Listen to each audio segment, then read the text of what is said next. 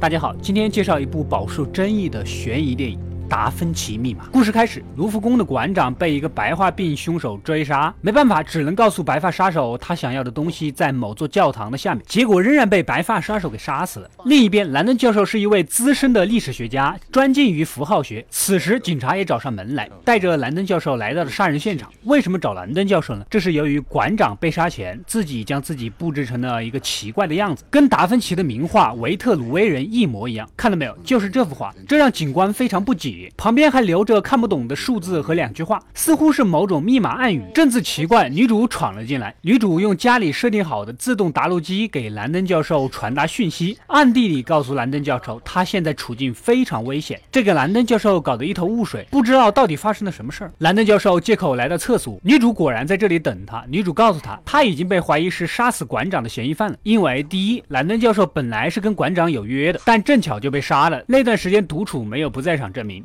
第二两句暗语的下面还写着第三句话：找到兰登教授。这在警官眼里就是直指凶手的遗言。女主也告诉兰登教授，馆长是他的祖父。留言的真实意义其实就是让他找到兰登教授寻求帮助。显然现在已经说不清楚了。兰登教授只得暂且听女主的安排。女主用记忆将所有的警察支开，正要离开，兰登教授想到数列下面的两行文字看起来意义不明，但实际字母间藏着一个单词“蒙娜丽莎”。用荧光灯照射蒙娜丽丽。莎的角落果然又写着一句话，运用刚才的字母意味法，直指达芬奇的另一幅画作《岩间圣母》。画的后面竟然藏着一把鸢尾花装饰的钥匙。女主知道这是祖父准备传给自己的，其他的事就不清楚了。但是兰登教授心里清楚，鸢尾花代表什么？天主教历史上最古老、最神秘的组织——巡山隐修会，鸢尾花就是他们的标志，他们守护着上帝在世间的秘密。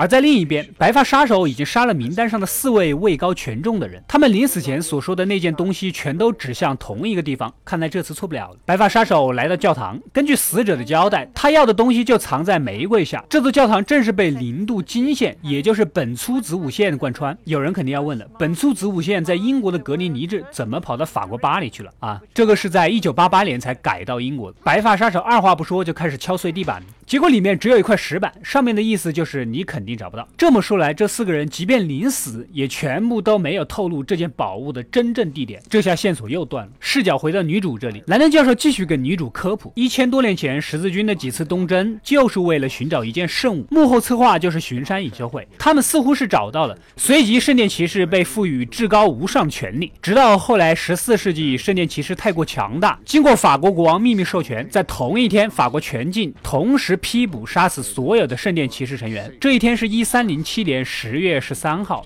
正好是星期五，这也是黑色星期五的由来之一。名义上说是对教皇和法国皇帝造成威胁，实际上也是为了抢夺圣殿骑士一直藏起来的圣物，而这个圣物就是圣杯。两人仔细观摩起这把钥匙，上面还写着具体的街道地址，可能是某个保管箱。女主和兰登教授来到了这里，果然是一家类似私人银行的地方。银行经理告诉女主，他们的银行历史可以追溯到银行起源，账户一般都是代代相传，插入钥匙，输入账号。就可以拿回世代寄存的东西。两人输入了馆长死的时候写下的所谓的乱序密码，没想到箱子里面的盒子上竟然是玫瑰标记，而玫瑰就是圣杯的象征。还来不及打开，警察就追踪了过来。私人银行服务就是好。经理带着女主和兰登教授偷偷离开了。女主告诉兰登，她与祖父几十年都不想往来，直到祖父死去，女主才知道问题的严重性。她很后悔没有接祖父的电话。祖父死的时候留下的的遗言，就是在提示兰登教授和自己去。发掘他保守的秘密，两人也没地方可去。兰登教授决定投靠在法国的一个同行，也是一个资深的历史学家老伊恩教授。老伊恩也给女主科普起来，这个巡山隐修会遍布世界各地，由四个人领导，保护着圣杯的秘密。这跟之前白发杀手杀的四个人数字相同。这个白发杀手也是在追踪圣杯。这么说来，女主的祖父其实就是巡山隐修会四个守护者之一。老伊恩继续给女主解释，达芬奇最著名的画作《最后的晚餐》本该。就是圣杯出现的绝佳时刻，可是偏偏餐桌上根本就没有杯子，因为圣杯是隐藏在画作里的。接着，兰登教授告诉女主，向上的三角代表男性，